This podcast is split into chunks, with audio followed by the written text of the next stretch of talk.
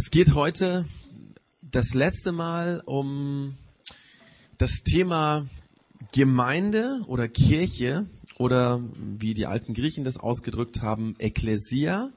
Deswegen steht auch dieses etwas ähm, für Leute, die kein Griechisch können, unentziffernbare Wort äh, dort. Ekklesia, DNA haben wir das genannt, weil es soll darum gehen, ähm, was ist Kirche? Wie funktioniert Kirche? Welche Dinge sind wichtig für Kirche?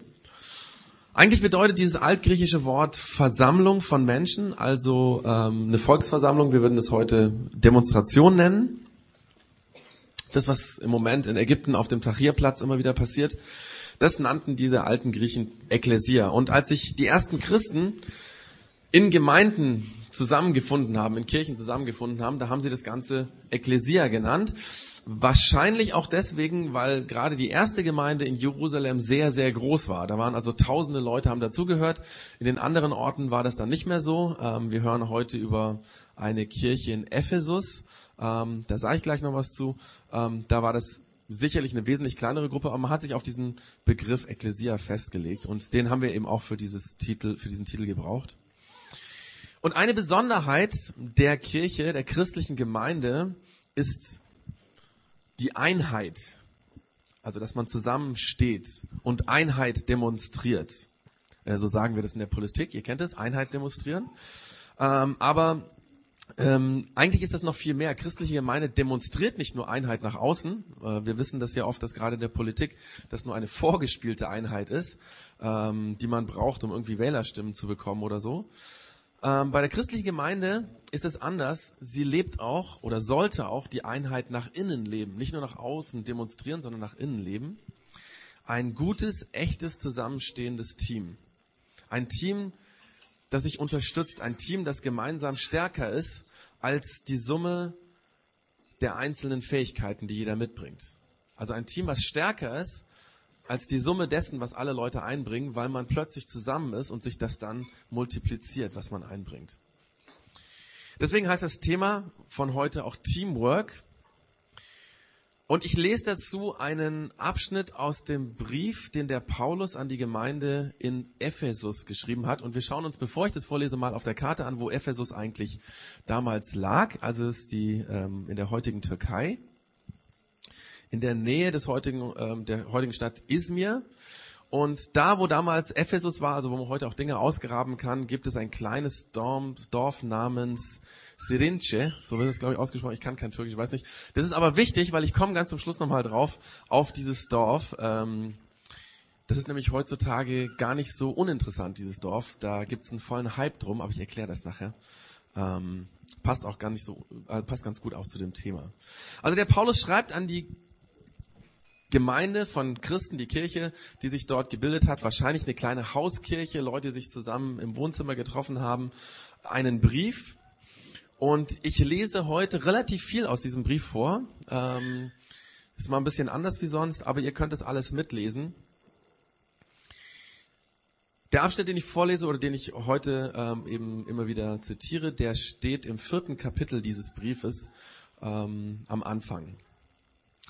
Da schreibt der Paulus, nun bitte ich euch als einer, der für den, dem Herrn im Gefängnis sitzt, lebt so, wie es sich für Menschen gehört, die Gott in seine Gemeinde berufen hat. Erhebt euch nicht über andere, sondern seid immer freundlich. Habt Geduld und sucht in Liebe miteinander auszukommen. Bemüht euch darum, die Einheit zu bewahren, die der Geist Gottes euch geschenkt hat. Der Friede, der von Gott kommt, soll euch, soll euch alle miteinander verbinden. Ihr alle seid ja ein Leib. In euch allen lebt ein Geist. Ihr alle habt die eine Hoffnung, die Gott euch gegeben hat, als er euch in die Gemeinde berief. Es gibt für euch nur einen Herrn, nur einen Glauben und nur eine Taufe. Und ihr kennt nur den einen Gott, den Vater von allem, was lebt. Er steht über allem er wirkt durch alle und in allen. Soweit mal der erste Part. Ich lese dann nachher noch auch noch weiter davon. Der Paulus schreibt das, was er hier schreibt, an Menschen aus einer Gemeinde von Christen. Und er schreibt das, weil er diese Gemeinde zusammenbringen will. Er merkt, dass die Einheit in dieser Gemeinde gefährdet ist und er versucht durch seine Zeilen, durch diesen Brief, der Gemeinde zu helfen, wieder näher zusammenzurücken, zusammenzukommen. Und da ist ja die Frage, wie macht er das? Das erste ist, dass er die Leute daran erinnert, dass sie sich an ihre Berufung erinnern sollen. Also wir kennen das ja, wenn jemand in den Vorstand eines Vereins berufen wird äh, oder in ein Beratergremium. Und wenn da jemand hineinberufen wird, dann ist es für uns ganz logisch, dass er sich so verhält, wie es diesem Auftrag in diesem Gremium entspricht. Ist ja klar. Also zum Beispiel konstruktiv zusammenzuarbeiten.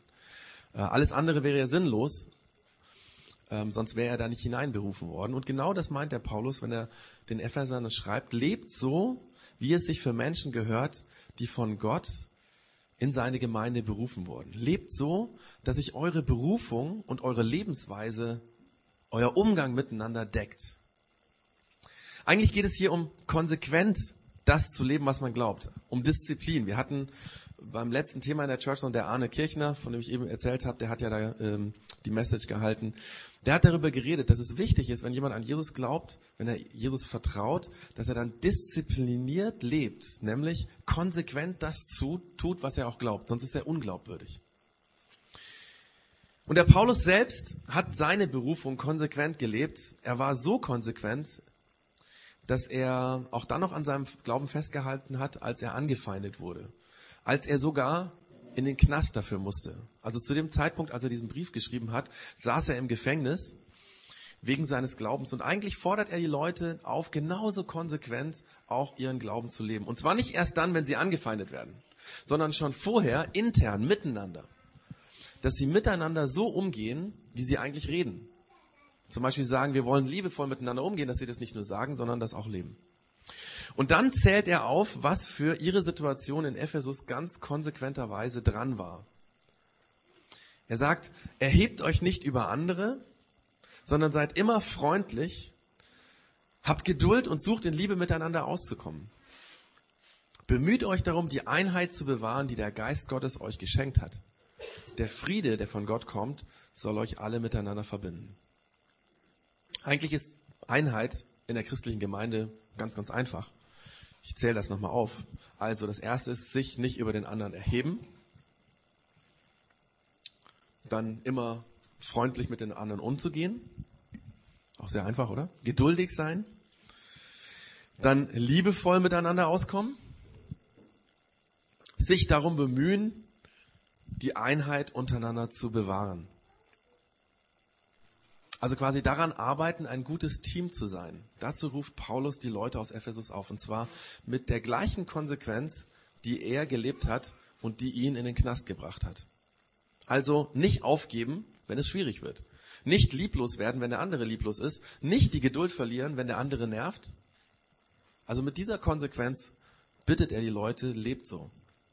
Lebt so konsequent. Und ich habe mich gefragt, wie ist das bei uns hier im Projekt X? Das können vielleicht gerade die Leute beurteilen, die uns von außen beobachten. Vielleicht könnt ihr das noch besser beurteilen. Leben wir so konsequent unseren Glauben? Gehen wir so miteinander um hier im Projekt X? Das ist deswegen wichtig, weil wir nur dann überzeugend sind, weil wir reden und leben das auch. Und es wäre unglaubwürdig, wenn wir es reden würden und nicht leben würden. Eigentlich hört sich das ganz einfach an, ich habe es eben schon gesagt, aber in der Praxis, ihr wisst es alle, im Alltag ist das gar nicht mehr so einfach. Und der Paulus weiß das. Und deswegen schreibt er direkt dazu, der Friede, der von Gott kommt, soll euch miteinander verbinden. Wir brauchen eine Beziehung zu Gott, damit wir wirklich konsequent das leben können, was wir glauben. Also Glaube ist nicht nur Theorie, nicht nur, ich finde das toll, was Jesus gemacht hat, ich will das auch leben, sondern ich brauche auch seine Power, seine Kraft. Der Friede, der, den Gott selbst macht, den er gibt, den er bewirkt. Das brauchen wir im Team, um teamfähig zu bleiben. Gott hilft uns konsequent liebevoll zu sein, geduldig zu sein, freundlich zu sein, uns nicht zu überheben, nicht arrogant zu werden. Das heißt, Gemeinde von Christen braucht den Frieden von Gott. Gott selbst muss uns helfen, auch hier im Projekt X, konsequent so leben zu können. Und dann zählt der Paulus die Dinge auf, die das christliche Team, also die christliche Gemeinde vereint. Er zählt auf, was wir gemeinsam haben, wenn, also all die Menschen auf der Welt, die an Jesus glauben. Er sagt, ihr lebt alle, ihr alle seid ja ein Leib, in euch lebt ein Geist und ihr alle habt die eine Hoffnung, die Gott euch gegeben hat, als er euch in seine Gemeinde berief. Es gibt für euch nur einen Herrn, nur einen Glauben, nur eine Taufe und ihr kennt nur den einen Gott, den Vater von allem, was lebt. Er steht über allen, er wirkt durch alle und in allen. Ich habe mir gedacht, ich zähle das nochmal auf, weil das ja mehrere Dinge waren. Das erste, ihr seid ein Leib. Ähm, in der heutigen Sprache, ihr seid ein Körper. Will heißen, ihr seid ein Team. Dann, wir haben einen Geist, sagt der Paulus. Wir haben eine und dieselbe Hoffnung. Wir haben einen Herrn, also einen Chef. Wir haben einen Glauben und wir haben ein und dieselbe Taufe und wir haben einen Gott und Vater, der über uns allen steht. Und dieser Gott und Vater lebt in uns, wenn wir an ihm glauben und er handelt durch uns. Man könnte es eigentlich so sagen, Glaube an Gott, an Jesus, an den Heiligen Geist, also der christliche Glaube verbindet Menschen, weil es um eine Sache geht, um diese Dinge, die eben der Paulus genannt hat. Letztens hat mir der Gregor, der sitzt da drüben, das heißt, ich glaube, uns in, in, in der Homezone war das eine Geschichte erzählt, die fand ich sehr passend. Ähm, der Gregor ist beruflich immer wieder unterwegs, war letztens irgendwo in Skandinavien, in Schweden war das, glaube ich, oder? In Finnland, in Finnland, genau. Und ähm, sonntags ist er dort in eine Gemeinde gegangen und er hat dort zwei Christen kennengelernt, die einen afrikanischen Migrationshintergrund hatten, ist richtig, ne? Die aber in Spanien lebten und die gerade auf Jobsuche in Finnland waren. Also sehr interessant, was die EU alles möglich macht. Und obwohl Gregor diese beiden jungen Männer noch nie gesehen hatte, war plötzlich eine unglaubliche Verbundenheit da. Sie glaubten eben an den einen Jesus, an den einen Gott. Sie hatten den einen Glauben, die eine Hoffnung.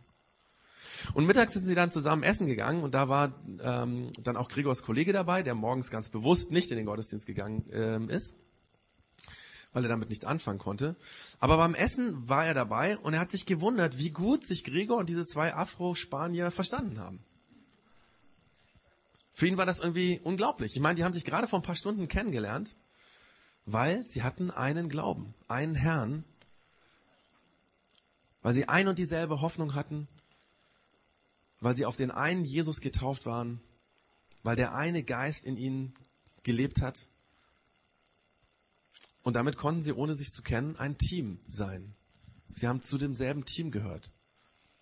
Und in dem Bild, was der Paulus hier gebraucht und auch an anderen Bibelstellen immer wieder gebraucht, sie waren verschiedene Körperteile von einem Körper. Und die verschiedenen Körperteile eines Körpers brauchen sich gegenseitig. Interessant ist ja, dass so etwas meistens mit Christen viel einfacher ist, die man nicht kennt, als mit den Christen, mit denen man immer wieder in derselben Gemeinde zu tun hat. So sind wir Menschen, ja. Und genau deswegen schreibt, schreibt der Paulus auch an diese Gemeinde in Ephesus. Und ich glaube, er würde uns das hier im Projekt X auch so schreiben, ähm, dass er eben sagt, bewahrt diese Einheit. Ihr habt diese Gemeinsamkeiten und jetzt müsst ihr das auch leben. Quasi Lebt das im Alltag, was ihr glaubt. Und dann schreibt er weiter, jeder und jede von uns hat einen eigenen Anteil an den äh, Gaben erhalten, die Christus in seiner Gnade ausgeteilt hat. Und dann lasse ich mal drei Verse weg, weil die so ein kleiner Exkurs sind, den der Paulus hier macht, der mh, mm, ganz nett ist, aber an der Stelle ähm, ja das könnt ihr gerne zu Hause nachlesen im Epheser Kapitel 4. Und nach den drei äh, Sätzen oder Versen geht es dann weiter. Und auch die versprochenen Gaben hat er ausgeteilt. Er hat die einen zu Aposteln gemacht, andere zu Propheten, andere zu Evangelisten, wieder andere zu Hirten und Lehrern der Gemeinde. Deren Aufgabe ist es, die Glaubenden zum Dienst bereit zu machen, damit die Gemeinde, der Leib von Christus, aufgebaut wird ein bisschen komplizierter. Äh, der Paulus ähm, hat manchmal mit Worten geredet, die wir nicht so kennen. Also die Einheit wird dadurch gestärkt und lebt dadurch, dass jeder und jede in der Gemeinde Begabungen hat, mit denen sie oder er dem anderen helfen kann und sich, dass man sich unterstützen kann. Hier meint der Paulus zunächst mal alle Begabungen, Also jeder hat Begabungen, Dinge, die er gut kann, Dinge, die er in das Team einbringen kann. Und genau das stärkt die Einheit. Das heißt, du hast Gaben und Begabungen, die du hier vor Ort bei uns im Projekt X einbringen kannst. Vielleicht bringst du sie schon ein, vielleicht weißt du aber noch gar nicht genau, was du tun könntest, was deine Begabungen sind. Manchmal muss man sowas einfach ausprobieren, dass man irgendwann an der Stelle mitmacht, zum Beispiel bei den Kindern, und dann merkt man, oh, ich kann gar nicht so gut mit Kindern umgehen, dann geht man vielleicht danach an den PC und also ja, oder keine Ahnung. Äh, und manchmal sind es auch so, dass die Dinge, die man in der Gemeinde tut, gar nicht die Dinge sind, die man im Alltag oder im Beruf so tut. Manchmal ist es interessant, ich habe zum Beispiel von einer Richterin gehört, also eine Richterin in Deutschland, die in der Gemeinde leidenschaftlich gerne Kindergottesdienst macht. Also auf der Arbeit hat sie mit Anwälten und irgendwelchen Prozessen zu tun, ja. Und in der Gemeinde ist sie mit kleinen Kindern, die im Vorschulalter sind, unterwegs. Und sie merkt, da ist es meine Gabe. Auf der Arbeit weiß gar nicht, ob die beruflich mit Kindern umgehen könnte. Aber das ist auch gar nicht so wichtig. Sie hat gemerkt, in der Gemeinde passt es. Warum nicht? Und das ist natürlich die Frage an uns. Wissen wir, kennen wir unsere Begabungen? Bringen wir sie ein an den Stellen, wo sie sinnvoll sind für das Team? Das ist mal das Erste, dass der Paulus sagt, die Begabung, die Gott uns gibt. Ja, das betrifft alle. Und dann greift er fünf von diesen Begabungen heraus, die sich so ein bisschen komisch anhören. Deswegen nenne ich sie jetzt gleich nochmal und erkläre sie auch. Also, da nennt er einmal die Apostel. Dann nennt er Propheten oder eine prophetische Gabe. Dann Evangelisten, was auch immer das ist. Dann Hirten und zum Schluss Lehrer. Also eigentlich ist das eine moderne Bibelübersetzung. Ihr merkt, das ist nicht die Luther-Übersetzung, aber an dieser Stelle haben die Übersetzer irgendwie nicht wirklich moderne Sprache gebraucht. Vielleicht auch deswegen, weil man müsste dann jeden Begriff erklären. Das versuche ich jetzt auch. Ähm, Fangen wir mal mit dem Lehrer an, weil es ist am einfachsten. Von, gehen wir von hinten nach vorne. Also da kann jemand mit anfangen. Also Menschen, die gut etwas vermitteln können. Äh, in der Gemeinde braucht man solche Menschen, die Sachverhalte über den Glauben, über Gott, über die Welt gut vermitteln können. Also das kann jemand sein, der hier am Mikro sitzt. Das kann aber auch in den Home Zones, also in unseren kleinen Gottesdiensten ähm, sein. Jemand, der einfach gut erklären kann. Ein Lehrertyp. Dann das zweite ist äh, der Hirte, eine Hirtengabe, also so wie ein Schäfer einen Blick für seine Schafe hat, so hat der Hirte in der christlichen Gemeinde einen Blick für Menschen. Er sieht, wenn es jemandem nicht gut geht, er merkt, ähm, wenn jemand Unterstützung braucht, er ermutigt Leute, wo man merkt, die brauchen jetzt Ermutigung, ähm, trifft sich gerne mit Menschen, mal auf einen Kaffee, mal, dass er sie nach Hause einlädt. Das ist also so ein Hirte. Dann gibt es Leute, die nennt der Paulus Evangelisten. Ähm, eigentlich sind das Menschen, die eine Begabung haben, das Evangelium, und jetzt würde ich, was ist das Evangelium? Zu vermitteln. Also das Evangelium ähm, ist ein griechisches, also vom Griechisch abgeleitetes Wort. Ähm, das hat der Luther, glaube ich, ähm, so ins Deutsche hineingepresst. Ähm, eigentlich meint es, sind es zwei Worte. Das äh, eine ist eine Botschaft, also die Angelia ist die Botschaft und das Eu, was da vorne ist, das ist bei uns zu Ev geworden. Das heißt gut, eine gute Botschaft. Also es ist jemand, der die gute Botschaft, die gute Nachricht, die gute Message von Jesus Menschen erklären kann, die noch nicht an Jesus glauben. Das ist ein Evangelist. Also es gibt Leute, die können, wenn jemand noch nicht an Jesus glaubt oder sich schwer damit tut, die reden mit dem und plötzlich macht's Klick und sie verstehen das. Das sind so, so, das äh, ist eine Begabung, die Menschen haben. Und dann kommt der Prophet, hört sich wie Wahrsager an, aber es ist es nicht. Also äh, Propheten im Alten Testament, da kommen sie öfters vor, waren Menschen, die im Auftrag von Gott in eine konkrete Situation hineingesprochen haben. Und genau das meint dieser Begriff auch hier. Menschen in der Gemeinde, die oft ohne das zu wissen Dinge aussprechen, die Leuten helfen, ähm, die Leute vielleicht zurechtbringen, die Leute ermutigen. Ähm, das ist so, dass jemand, also quasi man redet mit so jemandem und plötzlich hat man den Eindruck, das sagt jetzt nicht er zu mir, sondern das sagt Gott zu mir. Das sind Propheten, also es ist nichts irgendwie komisch Übersinnliches oder so, sondern ähm, Leute, die Begabung haben, quasi oder die Gott benutzt, um zu anderen Menschen zu reden. Und dann noch das letzte, die Apostel. Auch ein Wort vom Griechischen abgeleitet, erkläre ich jetzt nicht. Es geht hier nicht um die zwölf Apostel von Jesus, diese Jünger oder Schüler von Jesus, sondern es geht allgemein um Menschen, die von Gott berufen sind oder beauftragt sind, Gemeinden zu gründen, Gemeinden weiterzubringen, weiterzuentwickeln. Also in der Regel Menschen, die im Leitungsteam einer christlichen Gemeinde sich befinden und die dort den Auftrag haben, einfach das weiterzubringen, dass es nicht stagniert, dass es nicht irgendwie ähm, in der Tradition hängen bleibt, sondern dass es neu werden kann. Also das sind diese fünf Begabungen, Apostel, Propheten, Evangelisten, Hirten, Lehrer. Alles Menschen, die eine Begabung darin haben, den Glauben von Menschen zu unterstützen, ihnen zu helfen, ihren Part in der Gemeinde zu finden ähm, und dadurch die Gemeinde, die Kirche zu stärken. Und das schreibt der Paulus dann auch in einem Satz drauf, dann sagte, deren, also von diesen Leuten mit diesen Begabungen, deren Aufgabe ist es, die Glaubenden zum Dienst bereit zu machen, damit der ganz, äh, damit die Gemeinde, der Leib, also der Körper von Christus auferbaut wird. Also diese fünf Begabungen sind dafür da, um Menschen fit zu machen im Glauben, ihnen zu helfen im Glauben in der Gemeinde. Und dann schreibt Paulus, worum es eigentlich beim Team der Gemeinde geht. Er schreibt, dadurch werden wir im Glauben immer mehr eins werden und den Sohn Gottes immer besser kennenlernen. Wir sollen zu mündigen Christen heranreifen, zu einer Gemeinde, in der Christus mit der ganzen Fülle seiner Gaben wirkt. Also der Paulus nennt diese fünf Begabungen, weil die vor allen Dingen dazu beitragen, dass Menschen Jesus besser kennenlernen, merken, dass er da ist, dass er lebt, dass sie anfangen, an ihn zu glauben, eine Beziehung zu ihm aufzubauen, dass dadurch ihr Glauben wächst, dass sie Erfahrungen machen miteinander. Also ganz praktisch, wenn einer in der Krise ist und andere für ihn betet, beten und dadurch er ermutigt wird, dann wächst sein Vertrauen auf Gott, weil er merkt, hey, ich war voll in der Krise und dadurch, dass die anderen zu mir gestanden sind, dass sie für mich gebetet haben, mich unterstützt haben, dadurch geht es mir wieder besser, dadurch bin ich aus dieser schweren Situation herausgekommen, dadurch konnte ich die Herausforderungen meistern. Oder wenn, das kann ja bei uns in der Gemeinde passieren, eins unserer Kinder in der Schule gemobbt wird. Und dann beten viele Menschen hier aus dem Projekt X für dieses eine Kind, für die Situation in der Schule, dass sich das verändert. Und dann kommt das Kind immer besser in, der, in die Klassengemeinschaft rein, kommt besser zurecht. Das mit dem Mobbing hört auf. Vielleicht auch, dass die Lehrerin sich noch einsetzt. Wenn sowas passiert, dann schweißt es unglaublich zusammen, weil wir haben miteinander dafür gebetet, gekämpft, ja, für das, also quasi, wir, wir haben, wir, uns war das nicht egal, und dann passiert etwas und das macht natürlich Mut, weil wir merken, hey, das ist real, da ist Gott, der, der, der hilft diesem Kind, der hört auf das, was wir sagen.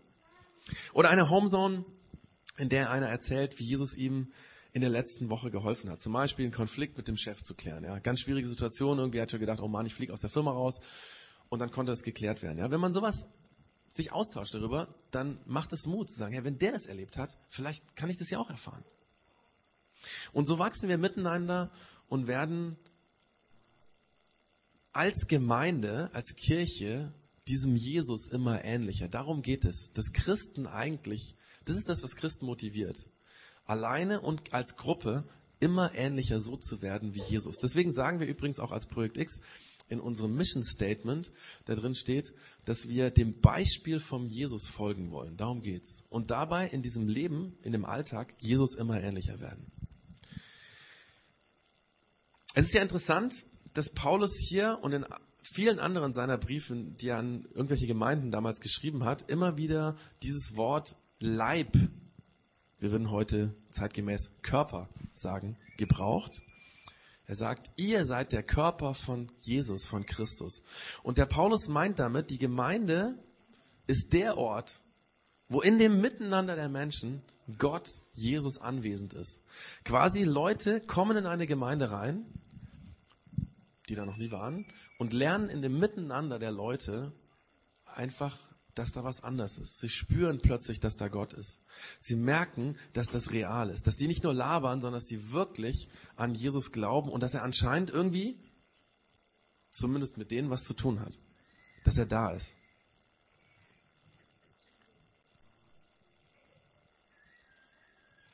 Es ist ja fast immer so, dass wenn Menschen anfangen an Jesus zu glauben, dass es nicht damit zu tun hat, dass sie irgendwas gelesen haben, sondern dass sie andere Christen kennengelernt haben und gesagt haben, das ist authentisch. Das, was die tun, möchte ich auch. Oder das, was die glauben, das möchte ich auch haben. Weil, weil sie merken, da ist was. Das ist nicht irgendwie bla bla. Und das ist natürlich auch eine Frage an uns als Projekt X, ja. Können andere, das ist jetzt wieder vielleicht auch für die Leute, die heute als Gäste da sind, können andere an uns, an unserer Gemeinde spüren, dass da was anders ist.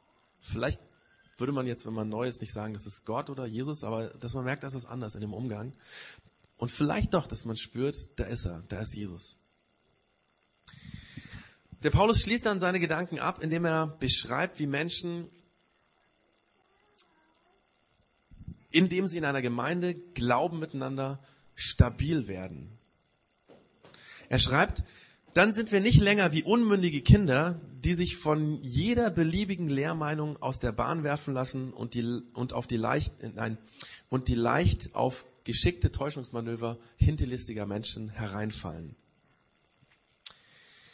Gemeinde, also wenn Menschen, die glauben, zusammenstehen, bewirkt das Stabilität. Menschen gehen meistens dann Sekten auf dem Leim, wenn sie entwurzelt und einsam sind und wenn keiner sich um sie kümmert, wenn sie Gemeinschaft suchen und dann plötzlich auf sowas reinfallen. Gemeinsam zu glauben macht stark. Und da kann man auch mal bestimmte Meinungen als Lüge enttarnen oder da muss man sich nicht von jeder Endzeitprophetie verrückt machen lassen. Das ist ja interessant, dass zurzeit, ich weiß nicht, wisst ihr das? Am 21.12. geht die Welt unter, hat, hat so eine Maya-Prophetie gesagt. Und jetzt komme ich zu dem türkischen Ort zurück. Interessanterweise gibt es viele, viele Leute, die an diesen Urlaubsort heute hinpilgern, weil irgendjemand gesagt hat, dass da eine ganz besondere positive Energie ist und sie glauben, dass wenn diese Maya-Prophetie sich wirklich umsetzt, dass sie an diesem Ort sicher sind da, wo früher Ephesus war. Das habe ich auch nur zufällig irgendwie im Internet rausgefunden. Ähm, diesmal ist es eine Prophetie der Mayas. Es gab schon viele sogenannte christliche Prophetien, die einen totalen Schmarrn waren, die den Weltuntergang äh, prophezeit haben. Und wie viele Christen sind in den letzten Jahrhunderten immer wieder auf solche Weltuntergangsprophetien hereingefallen? Woran liegt es? Weil sie keine Gemeinschaft hatten, wo, wo sie auch mal drüber reden konnten und sagen können, hey, und dann hätte jemand sagen können, pass mal auf, es steht in der Bibel klar drin, dass niemand nie wissen wird, wann die Welt untergeht. Also ich meine, das steht wirklich so drin. Wie kann man dann irgendwie auf so einem Scharlatan aufsitzen, der sagt, am 21.12.2012. Also wir werden sehen, was passiert. also, ähm, wir werden uns wiedersehen im Januar. Die Welt wird nicht untergehen. Das ist eine Stabilität, die das bewirkt, wenn man miteinander glaubt. Weil man einfach miteinander auch solchen Schwachsinn einfach entlarven kann und merkt, hey, das ist ein Unsinn. Da will uns jemand verführen. Und dann, ganz zum Schluss, fasst der Paulus alles nochmal zusammen. Ich erkläre das gar nicht groß, ich lese es jetzt vor. Stattdessen wollen wir die Wahrheit in Liebe leben und zu Christus hinwachsen, dem Haupt, also dem Kopf der Gemeinde.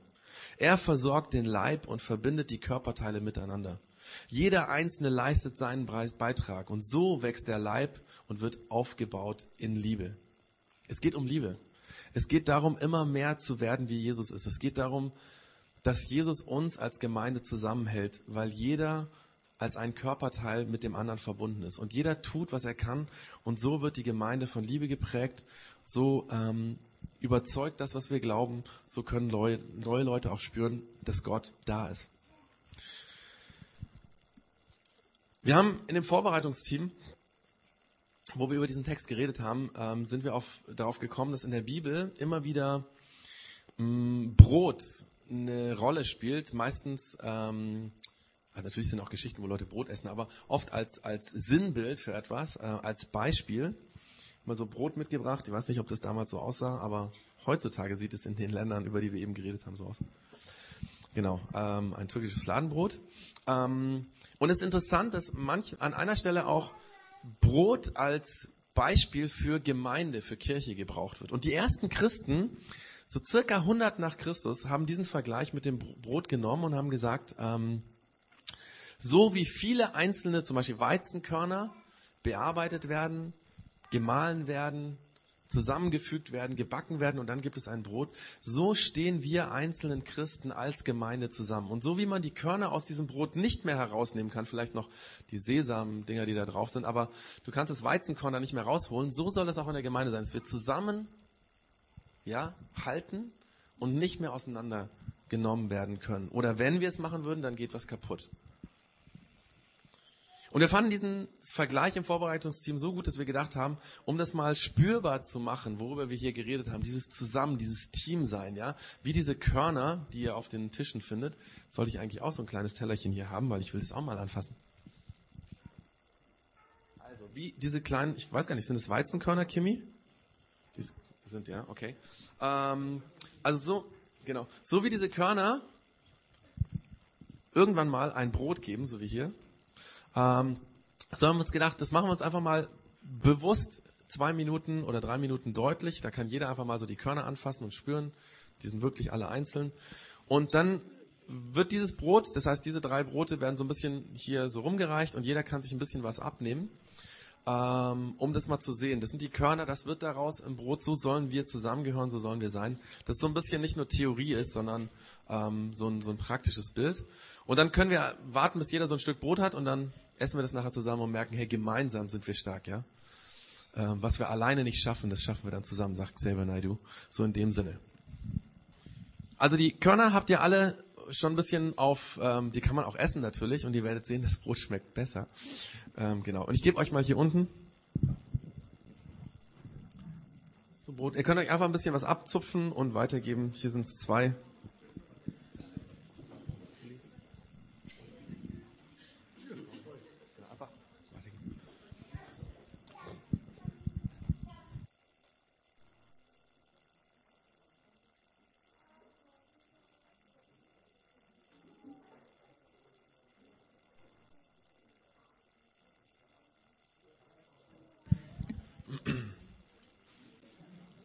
Vielleicht ist das auch der Grund, warum es, warum Jesus mal dieses Abendmahl eingeführt hat. Also das ist jetzt kein Abendmahl, was wir tun, aber um von diesem Brotgedanken, ja, wir gehören zusammen.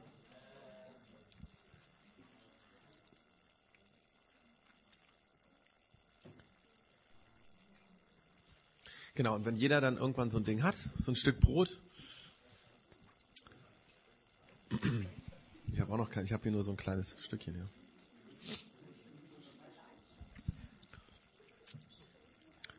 Genau. Jetzt hat, glaube ich, jeder eins. Können wir einfach als, oder hier drüben, ihr habt noch gar keins, gell? Kommt es noch? Okay, es kommt noch. Okay, ich warte. Ich bin zu ungeduldig. Ja? Ich muss von dem Text lernen.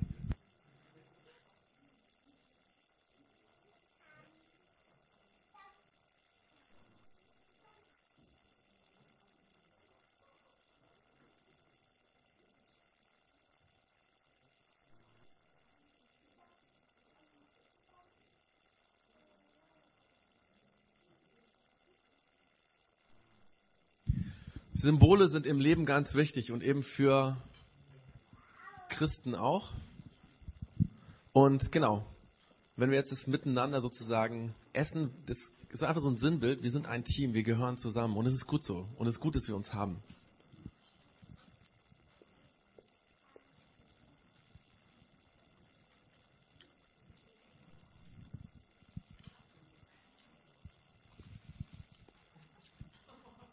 Schmeckt besser als die Körner, oder? Obwohl es wahrscheinlich Geschmackssache ist. Ähm, manche Leute stehen auf Roggenbrot, da ist natürlich jetzt nichts drin. Und wir machen jetzt so weiter, dass wir ähm, eine Zeit haben, wo wir mit musikalischen Gebeten, also Gebete, die jemand als Lied, als Song geschrieben hat, ähm, ja, mit Gott reden können. Und es gibt eine Stärke der Gemeinde, die habe ich noch gar nicht so, äh, doch an manchen Stellen habe ich es ein bisschen erwähnt. Und zwar, das Coole ist, dass wir ja nicht alleine sind. Das heißt, wenn ich irgendwie eine Schwierigkeit habe oder eine Situation, wo ich Hilfe brauche oder vielleicht auch, wo ich mich so freue und ich möchte, dass es jemand anders auch weiß, dann haben wir nicht nur Menschen, sondern Gott ist ja da. Und deswegen beten Christen. Gebet heißt eigentlich mit Gott reden. Und ähm, was Christen von Anfang an immer wieder gemacht haben, und das steht in der Bibel immer wieder drin und auch wenn man so in die Geschichte reinschaut, Christen haben immer und immer wieder für sich gegenseitig gebetet. Und es kann sein, dass du denkst, der Team sein ist ja super, aber ich habe gerade so eine super scheiß Situation auf der Arbeit oder zu Hause oder gesundheitlich oder ähm, irgendwas, was einem einfach mitnimmt und sagt, es ist ja toll, ein Team zu sein, aber ich würde es eigentlich gerne noch mehr spüren, dass ich mitgetragen werde. Und deswegen machen wir es äh, heute so, dass ähm, da oben, also in den obersten Rängen sozusagen, jetzt gleich ähm, ein paar Leute sein werden, zu denen man hingehen kann und ihnen einfach kurz erklären kann, die Situation. Zum Beispiel, ich habe echt Stress mit meinem Arbeitskollegen und es klärt sich nicht und es ist schon seit Monaten so und ich habe schon gar keinen Bock mehr auf die Arbeit zu gehen. Oder was, es kann auch was anderes sein. Oder was weiß ich, meine Mutter ist krank und ähm, äh, ist unheilbar oder was auch immer. Ihr könnt zu den Leuten gehen, einfach dieses ganz kurz erklären, worum es geht und dann werden diejenigen für euch beten, wenn ihr das möchtet. Ihr müsst es nicht, es ist einfach freiwillig. Währenddessen werden wir Lieder singen, das heißt also, die einen können singen, die anderen können zuhören, die Dritten gehen hoch und lassen dort für sich beten. Und ähm, es gibt auch so eine christliche Sache, dass man, wenn man für einen anderen betet, nicht immer, aber manchmal auch, ihr kennt es von der Kirche, manchmal machen das die Pfarrer, dass man jemanden die Hand auflegt, sagt man, zum Beispiel auf die Schulter. Das hat damit zu tun, auch wieder so ein Sinnbild, ja. Wenn Gott da ist und mich berührt, dann müsste ich das doch spüren können. Und wenn ein anderer Christ mir sozusagen die Hand auflegt oder mich vielleicht auch in den Arm nimmt, ähm, dann kann ich spüren, so wie dieser Mensch da ist und nah ist, so nah und noch viel näher ist Gott. Das ist auch so ein Symbol. Wer das nicht möchte, ähm, sagt einfach, du, einfach nur beten. Und wenn du sagst, doch, du kannst mir gerne ähm, einfach so sinnbildlich diese Hand auflegen, dass ich Gott auch irgendwie spüren kann. Ähm, genau. Also jetzt einfach ein paar Leute, ich würde sagen, die, die sich bereit erklärt haben, können jetzt langsam hochgehen. Wir werden vier Lieder spielen, das heißt in der Zeit hast du Zeit, da hochzugehen oder mitzusingen oder einfach die Musik zu genießen. Äh, wir machen das nicht jedes Mal. Das ist heute mal besonders, was einfach zu diesem Teamgedanken passt. Und weil wir nicht wollen, dass jemand nach Hause geht und denkt, ich bin zwar hier im Team drin, aber eigentlich bin ich doch einsam.